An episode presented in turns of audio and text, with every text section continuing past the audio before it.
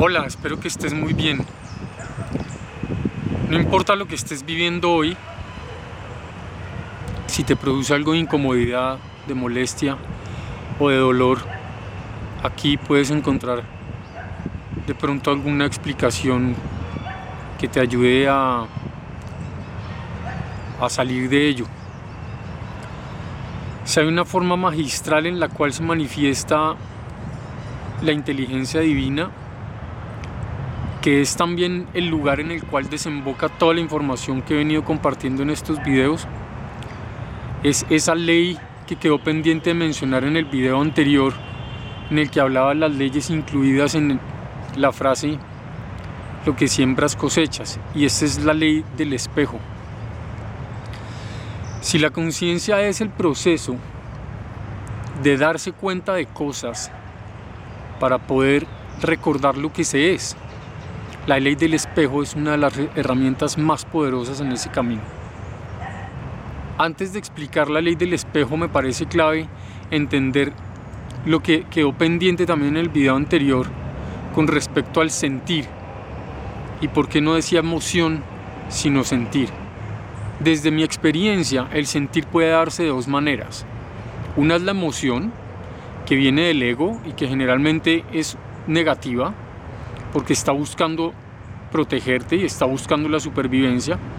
Y la otra es el sentimiento que viene del lado opuesto, que viene del amor incondicional que somos, o sea, de la partícula de Dios. Dicho esto, ahora sí vamos a tomar un par de ejemplos para poder explicar la ley del espejo. Supongamos que tu pareja es una persona extremadamente ordenada y tú por el contrario eres la persona que deja las cosas en desorden por obvias razones debes estar teniendo muchas dificultades en tu relación. Entre otras cosas porque los dos piensan que tienen la razón. El uno porque piensa que todo debería ser ordenado y el otro porque piensa que todo debería ser más relajado. Entonces, claramente cuando se da una situación alrededor del orden, ambos pueden estar manifestando diferentes emociones. Por ejemplo, la rabia, por ejemplo, la frustración, estas entre muchas otras. Pero entonces, la ley del espejo, ¿qué es lo que dice? Lo que dice es que en un caso como estos, las emociones son el resultado de un temor que tú tienes que reconocer en ti para poder hacer la sanación del mismo. En este caso específico del orden, por ejemplo, si la persona ordenada siente rabia por el desorden, es porque tiene temor a no tener controlado su destino, por ejemplo. Pero lo interesante de esto es que si tú eres la persona desordenada y sientes rabia porque la otra persona te diga que debes ordenar, estás sintiendo emociones desde el mismo lugar, que es el miedo a no tener controlado tu destino. A través de ser controlado, pero es el mismo miedo a no tener controlado tu destino. Entonces, con estas emociones es muy probable que se dé la reacción y ahí es donde se dan los conflictos. En este caso específico, ambos se han atraído desde el temor a no tener controlado el destino para poder verlo a través del otro. Y en este caso específico en la que la reacción parece opuesta, porque uno está buscando el orden y el otro es desordenado. De todas maneras, se está dando el mismo temor pero se está dando a través de lo que se llama la ley del espejo por complemento. Ahora vamos a suponer que los dos sienten lo mismo con respecto a algo. Supongamos, por ejemplo, que los dos son supremamente celosos. Entonces, de igual manera que con el orden, cada vez que se presenta alguna situación en la que uno de los dos siente que debe celar al otro, empiezan a surgir emociones, ¿no? Emociones de traición, emociones de diferentes emociones. En este caso específico, ambos se han atraído desde su temor a perder al otro, porque el otro consiga a alguien mejor, entre comillas. Y en este caso específico en el que la reacción es la misma, se está dando la ley del espejo por similaridad. Esas son las dos formas en las que la ley del espejo se manifiesta. Entonces, ¿ahí termina todo? No. Ahí no termina todo. En el primer video del ego había expuesto cómo el ser se va identificando con la posibilidad de dejar de existir en el momento en el que encarna en el cuerpo. Y lo que nos muestra la ley del espejo también es el proceso inverso del temor. Entonces, esos temores que acabamos de mencionar, descubiertos en la ley del espejo, son apenas el temor superficial, pero detrás de esto se esconde uno a lo que yo llamo la cadena de temores. ¿Cómo funciona la cadena de temor? Tomemos otra vez el ejemplo de los celos. En el ejemplo de los celos, dijimos que los dos sentían que debían celar al otro porque tenían temor a que el otro encontrara a alguien mejor, entre comillas. Lo cual dice que ese temor a que alguien encuentre algo mejor puede estar ligado a un temor al rechazo o a un temor al abandono. Lo cual dice que el temor al rechazo o el temor al abandono pueden estar ligados al temor a la soledad. Lo cual dice que el temor a la soledad está ligado al temor a dejar de existir o lo que llamamos en la tierra el temor a la muerte. Así se da en la cadena de temor y así se manifiesta a través de la ley del espejo. Entonces, podemos decir que la situación que estás viviendo en este momento, lo que sea, si te está generando incomodidad, si te está generando molestia, si te está generando dolor, la trajiste desde tus temores, desde tus temores para poder verlos, hacer conciencia de ellos y entrar en el proceso de sanación de esos temores, acercándote cada vez más a la partícula de Dios que eres. Por lo mismo, y como se puede ver en el segundo video del ego, cuando juzgas a alguien, no solamente puedes estar llevando tú los motivos del juicio hacia la otra persona, sino que además puedes estar juzgándote o siendo propenso a juzgarte por las mismas razones. Por supuesto, no siempre creamos espejos a partir del miedo. Muchas veces lo hacemos del amor. Cuando lo hacemos del amor, hay carencia de pensamiento.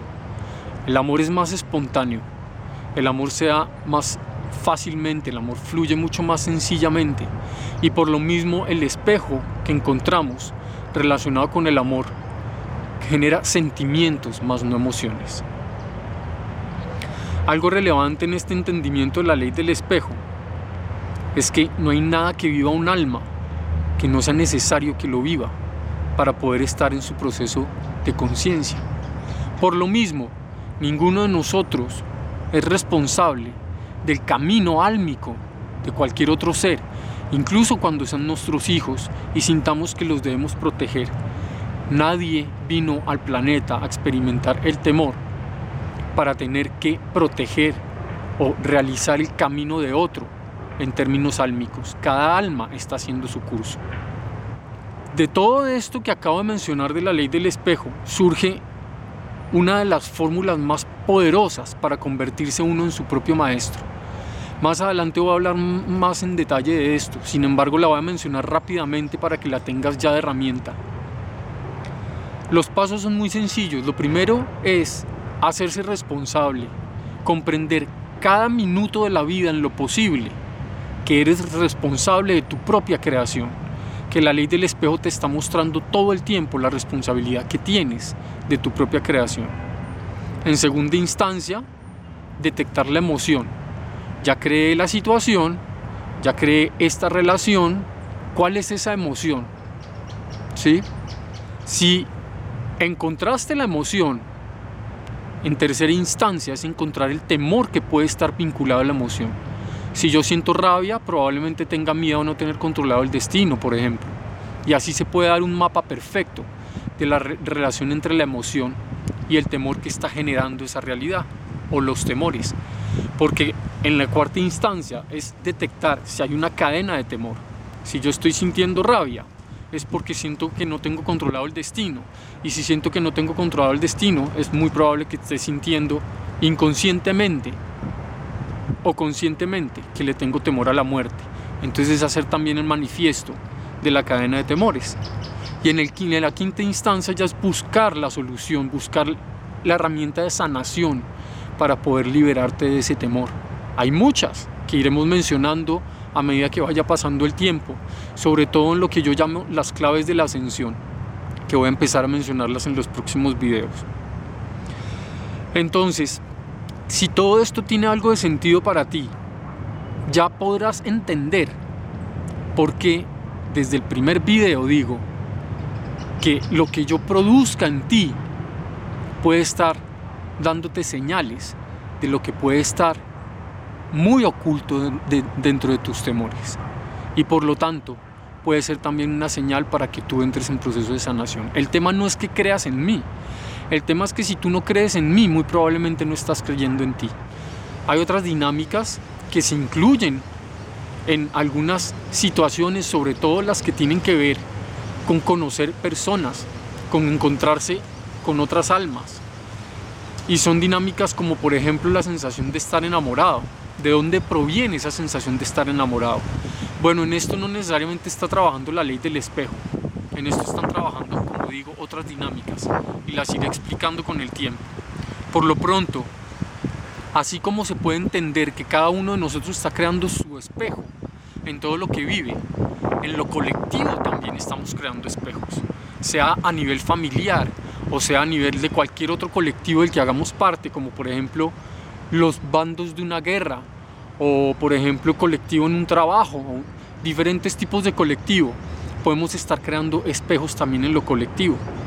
Por esta razón, en el próximo video voy a hablar del colectivo, del espejo colectivo que puede haber en lo que estamos viviendo de la pandemia y cuáles son las señales que nos, pudo, que nos puede estar dando la pandemia a través de la ley del espejo.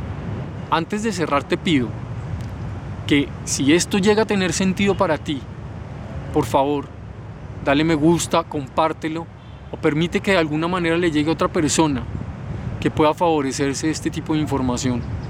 No es tanto para mí, es para todos, es para mí y para todos, para que todos podamos tener más herramientas para caminar hacia la ascensión y para liberarnos de los temores que no somos. Te mando un abrazo muy fuerte y nos vemos en el camino.